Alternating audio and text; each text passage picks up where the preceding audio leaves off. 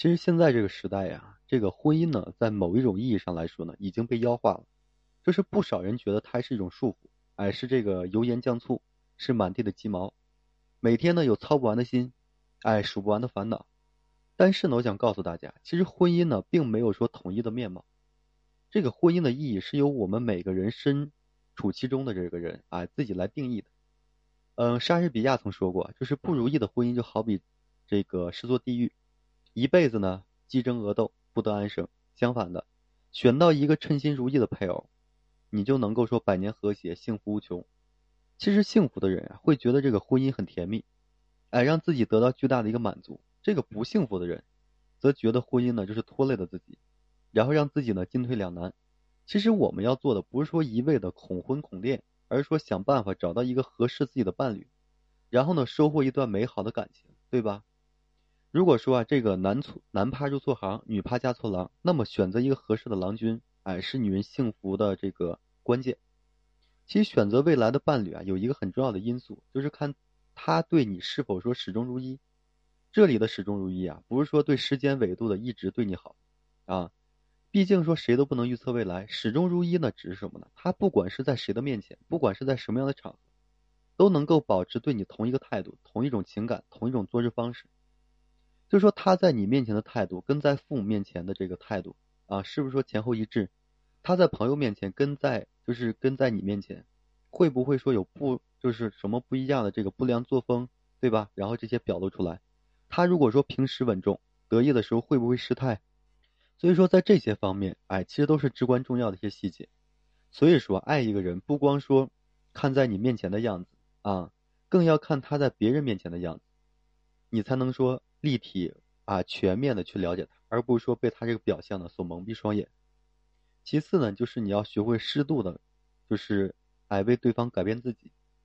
正所谓是什么呢？入乡随俗。两人一同其实踏入婚姻啊，势必也要就什么呢？要为对方做出改变。但我们经常看到这样的情况，就是一对夫妻啊，只有一方在处处忍让，不断的说委屈自己。就是我们说适度的改变自己，改变是必要的，但是适度更必要。啊，就是有一个咨询我的朋友啊，对我讲过一个这个他的这个亲身的一个经历，说他有一对朋友，男方呢是独生子，女方呢有个妹妹。但也是父母说宠着长大的，平时呢都不怎么做家务。结婚后啊，这个女方好像突然说懂事了一般，一个人包下了所有的家务，做饭、拖地，哎，整理、晾衣服。这个家人都说她变了人，结果不久呢就疲惫的不行，整天是唉声叹气的。所以我们都说，男方也应该多付出一点才对，对吧？婚姻中呢，两人要慢慢的为对方去改变，一起寻找一个平衡，哎，让对方舒适，让自己更舒适。这样的话，婚姻才能够。更加的长久，不要说一次性哎去做一些什么事情，没有计划，没有这个逻辑，这是不行的。还有什么呢？学会调节相处的一个心态。嗯，我相信大家一定听过这样的一个故事，就是说两人在沙漠中啊，哎，然后呢又渴又累，然后发现一个水杯里面只有说一半水。悲观的是呢，那个人看到这杯水只会唉声叹气的说，哎，这只有半杯水了。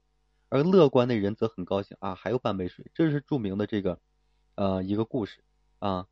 其实，在情感相处中啊，呃，有很多时候，就是你要学会多看看对方更好的一面，然后多发现相处中一些小甜蜜，你这样才能够保持说心情的一个愉快。如果说只看到对方的一个懒惰、马虎、小气的一面，对吧？嗯，一边生闷气，一边的这是甩脸色，啊，然后呢，你们的婚姻肯定是无法长久的。所以，作为一个年就是成年人啊，你要学会什么呢？调节自己的情绪，这样对双方都是好的。婚姻最大的宗旨啊，也许不是说要一生幸福，最重要的是相处不累。总而言之呢，找一个未来的伴侣，关键就是找一个适合的自己的人。哎，其他的条件有时候并不是说特别重要。所以两人各自做出一点就是小改变，相互包容、理解，齐头并进。